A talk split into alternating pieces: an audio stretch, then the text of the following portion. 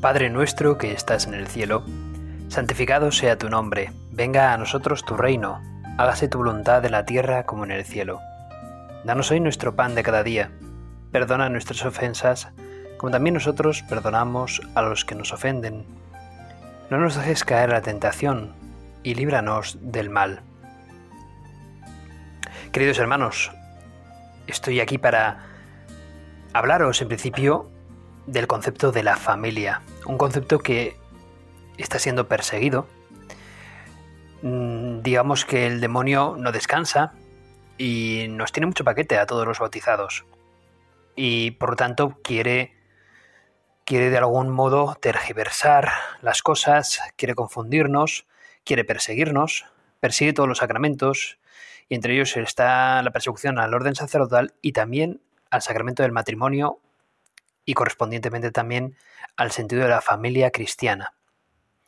Y es que antes de partir mm, a hablar de la familia, antes de empezar con esto, deberíamos de determinar al menos esas palabras que Dios hace cuando nos habla eh, de, la genealogía, de, del Génesis. Y es que Dios elige a Adán y a Eva los crea a partir de la creación, él ve que todo es muy bueno y crea al hombre, al hombre en su ser humano y ve que es bueno. Pero dentro de todo lo bueno que, él, que Dios hace, sin embargo hay una cosa que sorprende, porque dice, no es bueno que el hombre esté solo. No es bueno que el ser humano esté solo. Y entonces Dios empieza a crear a los animales. Y, le manda al hombre eh, una tarea, que es la de dominar la creación que, Dios ha creado para él, porque lo ha hecho en su imagen y semejanza, y por lo tanto el ser humano pues eh, tiene capacidad para dominar la creación y por tanto tiene también además la labor de dar nombre a los animales. Eso de dar nombre significa tener poder sobre alguien, porque tú cuando nombras a alguien de algún modo puedes alabarlo, insultarlo, en fin, tienes un poder. Por eso Yahvé significa el sin nombre, porque a Dios nadie puede tener poder sobre Dios. Dios es el que tiene el poder sobre todos. Por eso a Dios eh, de algún modo es el innombrable. Por eso los judíos hablaban del Adonai, el Señor, para referirse a Dios, porque no tiene un nombre propio con el que poder dirigirse, porque no podemos gobernarle a Dios. Si acaso Él nos gobierna, pero sin embargo nos ha querido dejar la libertad para no gobernarnos, sino dejarnos la libertad para poder vivir también nuestra historia. Pues bien, Dios crea al hombre para poder eh, darle capacidad y le da capacidades, señorío sobre la creación. Ve que no es bueno que esté solo y empieza a crear los animales, pero aún así ve que el hombre sigue solo. ¿Qué hace entonces Dios? Pone a Adán eh, en un letargo, de tal modo que de él en un momento dado saca una costilla y de esa costilla crea a Eva. Ya sabemos que la creación, bueno, pues nos habla de la palabra is e isa, que son palabras que se refieren al ser humano sin referirse a su sexualidad. Por lo tanto, no sabemos si se crea antes al hombre, a la mujer. En cualquier caso, crea el ser humano. Y de ahí luego divide al ser humano por sexos. Y por eso podemos hablar de Adán y Eva. Cuando Adán ve a Eva después de, digamos, esa especie como de medio depresión, ¿no? Que podría decir Dios, es que no es bueno que el hombre esté solo. Bueno, pues cuando ya por fin Adán ve a Eva, dice, esta sí que es carne de mi carne y hueso de mis huesos. Y además lo dice bien alto, con exclamaciones, como parece como si Adán quisiera decir, ahora sí que sé por qué estoy aquí. Ahora sí que me entiendo. ¿Por qué? Porque le estoy viendo a ella.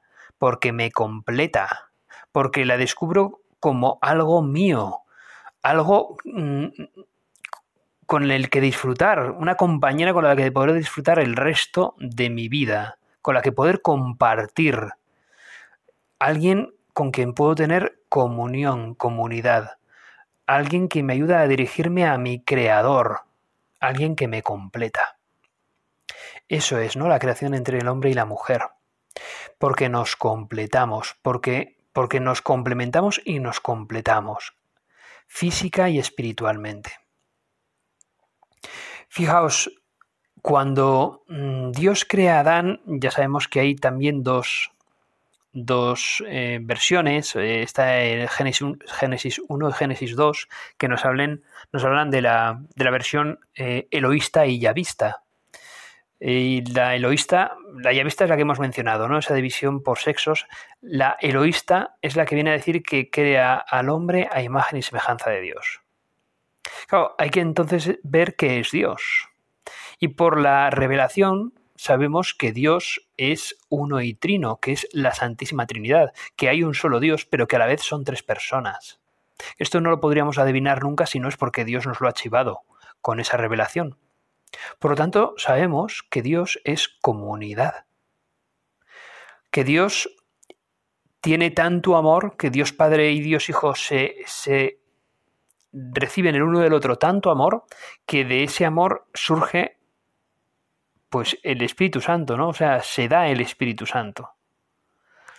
Y no es que mm, uno sea el Padre, Hijo y Espíritu Santo, uno sea antes y los otros sean después, sino que son todos a la vez, porque para Dios no hay cronología, no hay tiempo cronológico, pero sí que sabemos que el amor de Dios es comunitario, Dios es comunidad. Por lo tanto, si estamos hechos a imagen y semejanza de Dios, estamos hechos para ser comunidad porque no es bueno que el hombre esté solo y porque el hombre se realiza, se completa, se, se, percibe como lo que se realiza como persona cuando descubre al otro, a la otra. Por lo tanto, estamos hechos para amar y ser amados, estamos hechos para vivir en comunidad. No estamos hechos para ser lobos solitarios que vagan por el mundo, no somos francotiradores, somos personas con capacidad de relacionarse con los demás, somos seres sociables y nos necesitamos los unos a los otros. Esto es muy importante. De hecho, mm, he visto hoy mismo una película que se titula 127 horas, una película que me habían recomendado, que tiene ciertos valores. Es una película, es un hecho real de un pues un una especie de senderista, una persona que se dedica a los deportes, que, se dedica a visitar lugares, es guía, es guía pues de montaña, pero también es guía de, andar por cañones, ¿no? Y está en Estados Unidos y está visitando un cañón. Y al principio está con unas chicas, eh, las que pues se lo pasan muy bien porque, porque descubren una especie como de piscina natural, se dejan caer por un cañón y caen eso, ¿no? A una especie de poza muy grande, en México dirían un celote. Eh, y bueno, y es entretenido, ¿no? Luego ya se despide de las chicas y él va por su cuenta por ese cañón y tiene un accidente. De tal modo que queda atrapado su brazo en una roca y permanece allí, pues lo que dice el título de la película, 127 horas. No estoy haciendo spoiler, no estoy destripando la película porque en realidad en toda la sinopsis y, en el inicio de la película es así, ¿no? Ya te está explicando 127 horas. Y se ve ahí lo solo que él se siente, eh, la vida solitaria que él ha ido llevando. Y empieza a repasar en su vida, pues, los errores que él ha tenido. Aquí ya puedo empezar a hacer un poco de spoiler, pero es que merece la pena mm, que os lo diga, porque es que para los que no lo hayáis visto, bueno, yo creo que merece la pena verla, no es la mejor película del mundo, pero no está nada mal y desde luego tiene ciertos valores cristianos. Y, él, pues, pues al final termina por fijarse en, en la familia. En la familia. La familia es lo que a él le da el sentido, la fuerza, las ganas de querer luchar, de querer sobrevivir. Y que él al final, después de esa experiencia tan negativa, sale como con la idea, una especie medio de un poco de conversión, de, de, querer al final, pues él también hacer una familia, porque lo que le faltaba era, pues eso, ¿no? El amar a los demás y el dejarse ser amado por los demás. La familia. La familia es un bien natural que el ser humano necesita. La familia es aquel lugar donde todos, en el que nosotros mm, nacemos, nos fortalecemos, nos descubrimos quiénes somos y aprendemos a amar y ser amados. La familia es, incluso dice la iglesia, es la iglesia doméstica. Fijaos, la familia es tan importante que hasta el mismo Dios quiso nacer en el seno de una familia chiquitita, por supuesto, de tres miembros, José, María y el mismo Jesús de Nazaret, pero una familia al fin y al cabo. Decimos en Lucas 2, en el versículo 40, y seguiré hasta el final del capítulo, dice lo siguiente, el niño crecía y se fortalecía lleno de sabiduría y la gracia de Dios estaba con él. Iban sus padres todos los años a Jerusalén para la fiesta de la Pascua. Cuando tuvo doce años, subieron según la costumbre de la fiesta. Una vez terminados los días, al regresar ellos, se quedó el niño Jesús en Jerusalén sin que lo notaran sus padres. Creyendo que iría entre la caravana, anduvieron camino de un día, y al buscarle luego entre los parientes y conocidos y no encontrarle, volvieron a Jerusalén en busca de él. Al tercer día lo hallaron en el templo, sentado en medio de los doctores, oyéndolos y preguntándoles. Cuantos le oían se maravillaban de su inteligencia y de sus respuestas. Al verle quedaron atónitos, y su madre le dijo Hijo, ¿por qué has hecho así con nosotros? Mira, tu padre y yo, llenos de pena, andábamos buscándote. Él les respondió ¿Por qué me buscabais? ¿No sabíais que yo debía estar en las cosas de mi, de mi padre? Ellos no entendieron qué les dijo. Bajó luego con ellos, fue a Nazaret y les estuvo sujeto. Su madre guardaba todas estas cosas en su corazón. Jesús iba creciendo en sabiduría, en estatura y en gracia ante Dios y ante los hombres. Palabra del Señor. Gloria a ti, Señor Jesús. He querido decir este pequeño pasaje evangélico porque comienza y termina diciendo que el niño crecía y se fortalecía lleno de sabiduría y de gracia de Dios.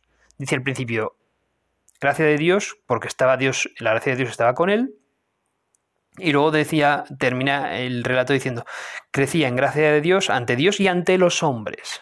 ¿No? O sea, es el mismo Dios que se hace hombre y que necesita de la familia. Dios se hace necesitado de una familia, de un padre y de una madre. Obviamente ya cuando tiene 12 años, estamos hablando del mismo Santísimo, pues descubre su vocación, ¿verdad? Y descubre, bueno, y, se queda en el templo de su padre. Y además es que lo dice con todas las palabras a María y a José. No, no os dais cuenta que yo tenía que estar en las cosas de mi padre, de mi padre, porque sabe, Jesús ya tiene conciencia de quién es. Bueno, pues Jesús necesita de la familia, cuanto más nosotros necesitamos de la familia. Y la familia, pues queda constituida, la familia quizás es algo, una institución que, ya existía de una manera natural en el ser humano y que porque Cristo, Dios, eh, llega al seno de ella, el mismo Dios, pues Dios de, de, algún modo la santifica. Con su gracia es que la, hace la familia algo, una institución que es santa, puede ser santa. De hecho, la familia nace a partir de un matrimonio entre un hombre y una mujer y el matrimonio es un sacramento. Por eso, hermanos, debemos de ser insistentes en decirles a nuestros amigos que si están bautizados se casen por la iglesia para recibir esa gracia de Dios especial, que es la del sacramento del matrimonio. Que ya sabemos que, que, bueno, el enemigo de los sacramentos, el enemigo de la iglesia, el enemigo de la fe, lo que quiere es tergiversar, confundir, pero es que verdaderamente la unión entre un hombre y una mujer con un sacramento de por medio es un lugar es una institución a partir de la cual nosotros nos acercamos a Dios y somos nada menos que santos. Eso es increíble. Eso es, eso es increíble, hermanos. Dios instituye un sacramento, Dios hace de una institución un sacramento, el matrimonio. Y a partir del matrimonio, fijaos, porque estamos hechos a imagen y semejanza de Dios, porque el hombre descubre en la mujer y viceversa, la mujer descubre en el hombre el sentido de sus vidas, al fin y al cabo, esa institución del matrimonio es lo que nos hace santos. El hombre se santifica por su esposa a través de su esposa, la esposa se santifica por su esposo a través de su esposo. A través de mi esposo yo llego a Dios, a través de mi esposa yo llego a Dios. Igual hay personas que puedan estar escuchándome que, no hayan tenido la suerte de vivir en el seno de una familia por la situación que sea, o en el seno de una familia unida y ha tenido pues, pues problemas de, de estructuración familiar. O, o, bien con su propio marido, su propia mujer, que han pasado por baches y pues ahora hay una separación. Pero en cualquier caso, Dios bendice y da gracia a la persona que trata de seguir ese matrimonio aún en las circunstancias en las que esté. Y nos estamos santificando, hermanos. Dios nos está santificando. A los que estáis casados os está santificando. Sois imagen de Dios que se casa con la iglesia imagen de Jesucristo, que, que se deja clavar en la cruz y se sacrifica por la iglesia, como el esposo se sacrifica por su esposa, como la esposa se sacrifica por su esposo. Y merece la pena ese sacrificio porque es lo que os conduce también a la santificación. Y fijaos, entre el amor, eh, eh, dentro del amor del hombre y de la mujer nace un nuevo fruto. Así como decíamos que entre el amor del Dios Padre y Dios Hijo surgía ese Dios Espíritu Santo, ¿verdad? Pues entre el amor de un padre y el amor de una madre surge, entre el amor de un, de un hombre y el amor de una mujer, surge la paternidad y la maternidad, surge una nueva criatura para Dios. Es decir, estáis cooperando con la creación de Dios. Estáis ayudándole a Dios a tener nuevas almas, nuevos hijos para su reino, para que gocen del reino de Dios. Eso no lo puede dar ningún otro ser en el mundo salvo el ser humano. Solo el ser humano puede ofrecer al mundo nuevas criaturas con alma racional, como son los seres humanos. Y estáis otorgándolo a Dios. Estáis otorgando la oportunidad de nuevas vidas para que puedan disfrutar del paraíso. Eso es increíble. Esto es increíble. Eso solamente lo da el matrimonio y la familia cristiana. Y a partir de nuestro bautismo, Dios nos ofrece esa gracia. A partir de la familia, el niño se siente seguro, amado, criado por sus padres el niño empieza a conocer a Dios y descubre su vocación, la vocación a la santidad. Por eso es importante que el padre y la madre busquen ser santos, en particular cada uno y en su relación de matrimonio, que es como una tercera persona. Es como mi matrimonio tiene que ser santo, con lo cual mi relación con mi mujer tiene que ser santificada cada día de mi vida. Suena como difícil, ¿verdad? Sin embargo, contáis con la gracia de Dios.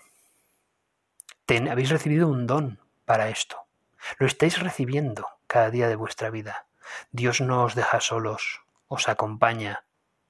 Y la verdad que las circunstancias son difíciles. Me lo diréis, ¿verdad?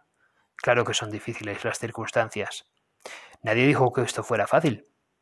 Sin embargo, la gracia de Dios supera, supera cualquier dificultad. Y con la gracia de Dios se descubrirá la belleza, si no se ha descubierto ya, de la familia cristiana. Vamos a descubrir en el Catecismo de la Iglesia Católica qué cosas se dicen acerca de la familia, de la institución de la familia. La primera de todas dice la familia, la iglesia doméstica. Esto lo dice la doctrina de la iglesia, lo dicen los papas, los concilios la familia la iglesia doméstica.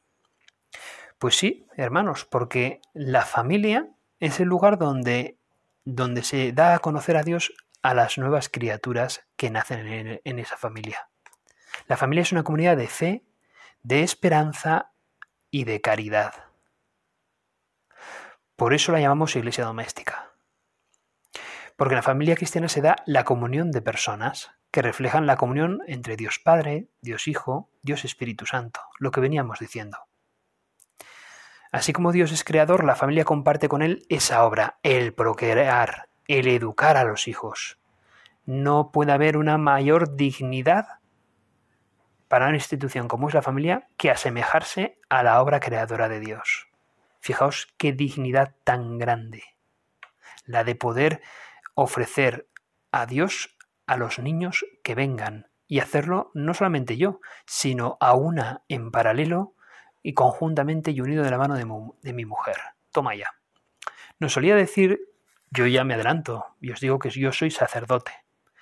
¿De acuerdo? Yo soy sacerdote, no disfruto de tener una familia biológica mm, creada por mí, sí disfruto de pertenecer a una familia biológica creada por mis padres, y por eso puedo hablar en primera persona de la familia cristiana, porque yo he descubierto a Dios a través de mi familia, de mis padres y de mis hermanos. La familia cristiana como Jesús, que cuando vino al mundo se dedicó a llevar la palabra de su Padre a todos los hombres, así la familia tiene la misión de seguir sus pasos, de evangelizar, primero que nada a sus propios hijos. Y después de haber evangelizado a sus propios hijos, a los que nos rodean. Porque la familia, la comunidad de la familia, el amor de una familia, incluso va más allá de las fronteras familiares. Porque, porque ayuda a los demás. Yo como sacerdote os puedo decir a aquellos que me estéis, escuchando y tengáis una familia, no sabéis el gran bien que nos hacéis a los sacerdotes cuando la familia, sin ser perfectos, sin embargo, buscáis el querer hacerlo bien y buscáis a Dios. Y sin ser perfectos, procuráis ir la mujer y el marido a una en la misma dirección y queriendo educar a vuestros hijos con el amor de Dios y poder transmitir pues el bien más valioso que tenéis, que es vuestra fe. No sabéis el gran bien que nos hacéis a los sacerdotes y sabemos que nosotros los sacerdotes cuando procuramos ser coherentes con nuestro ministerio, con nuestra educación, con nuestra la santidad que Dios nos quiere otorgar con la gracia de Dios, sabemos también que podemos ser ejemplo para vosotros, para las familias, pero es que nos damos ejemplo mutuamente, sacerdocio y familia. Y es que al fin y al cabo todos hemos recibido el mismo bautismo, que es lo que nos impulsa, es la gracia de Dios que nos impulsa a querer descubrir a Dios y que nuestros hijos lo descubran también. Pues bien, la familia es la iglesia doméstica a partir de la cual el niño, la niña conocen a Dios y descubren que Dios les ama. Es más, descubren que Dios es una familia y que además nos ha dado a una madre. Claro, fijaos qué bien tuvieron que hacerlo los padres de Carol Boitigua, de Juan Pablo II, cuando este, Juan Pablo II, se quedó solo en el mundo con 19 añitos de edad, porque no solamente había muerto su madre antes, sino también su hermanito había muerto y por último su padre le dejó cuando él tenía 19 años. Qué bien tuvieron que hacerlo los padres de Carol Boitigua para que él descubriese en la oración que, la Virgen María era la madre que él necesitaba tener para el resto de sus días. Qué fuerza la de este hombre, qué fuerza, y eso solamente lo da la fuerza de la familia cristiana que no pudiendo acompañarle en vida a Carol Boitigua, le acompañaron por lo menos en oraciones, seguro, desde, desde el purgatorio, desde el cielo, desde donde fuese, ¿verdad? segurísimo. Y lo tuvieron que hacerlo bien para educarle a este hijo con esa fuerza de decir, Dios es tu Padre, te quiere, la Virgen María es tu Madre, te ama, te espera en el cielo y desde el cielo te dan la fuerza que tú necesitas, la gracia de Dios. Acude a Dios, acude a los sacramentos, verás cómo descubres en la iglesia la familia que ahora mismo necesitas y que, pues por lo que sea, pues no puede ahora acompañarte, ¿no? Eso es, el niño descubre en la familia la gran familia, la iglesia, porque la familia es la iglesia doméstica. Pero es que en la familia, si, es, si la familia es la iglesia doméstica, es que la familia también es la base de la sociedad. Es que sin la familia no hay sociedad. Porque el núcleo familiar es la base para, para que el hombre pueda seguir socializándose es la base a partir de la cual uno aprende a ser generoso, a ceder. También se dice que las familias que son numerosas son generosas ante Dios y ante los hombres, porque dan más los que han podido. Hay personas que no, por las diferentes circunstancias, no pueden, ¿no? Pero es generosidad para con Dios. Tener los hijos que Dios desea tener, que, Dios desea que tengamos, ¿no? Esto es. La política, por tanto, debe de honrar a la familia y debe asistir especialmente a la familia para protegerla, para garantizar su libertad, sobre todo pues para profesar su fe, para educar a los hijos como los padres desean, el derecho a la propiedad privada también, la atención médica, la seguridad, la higiene, el poder tener libertad para formar asociaciones con otras familias. Y es que mm, la familia es tan, tan importante para Dios que incluso en el cuarto mandamiento se especifica claramente, honrarás a tu padre y a tu madre. Y es que es algo de la naturaleza humana. Cuando nos hemos visto solos los hijos, en circunstancias mm, quizás más complicadas, y tenemos posibilidad de tomar una u otra decisión con respecto a algún tema, ¿cuántas veces nos ha ayudado tanto? Ya no hablo de rezar incluso, sino cuando digo, ¿cómo me gustaría mi padre o cómo me vería mi madre si yo actuase de este modo o de este otro? Y eso nos ayuda a tomar la, decisión adecuada porque yo deseo que mis padres, aunque no estén aquí presentes, se honren de mí, estén orgullosos de mí. Por lo tanto, debo actuar de manera que ellos puedan sentirse orgullosos por mí. Los padres tienen unos deberes para con los hijos, de amar, de sustentarlos, de educarlos en la fe, de respetar su libertad, pero también los hijos tienen pues deberes para con los padres, porque la paternidad humana es reflejo de lo que es la paternidad divina, que es la fuente del origen de todos, ¿verdad? Bueno, pues hemos, por tanto, de tener respeto hacia los padres. Y eso es lo que se puede llamar la piedad filial. Pues ese respeto sobre todo está hecho a partir de la gratitud para con nuestros padres. No estaríamos aquí de no ser por nuestros padres. Por lo general tenemos grandísimos y buenos ejemplos en nuestros padres. Quizás haya personas Mm, que no los tengan. No sé si de las personas que me estén escuchando habrá alguien que no haya tenido igual el mejor ejemplo en su padre o el mejor ejemplo en su madre. Lamento que esto sea así, pero por lo menos sí que hay que tener en cuenta que os han querido dar la vida, que no han querido privaros de ella.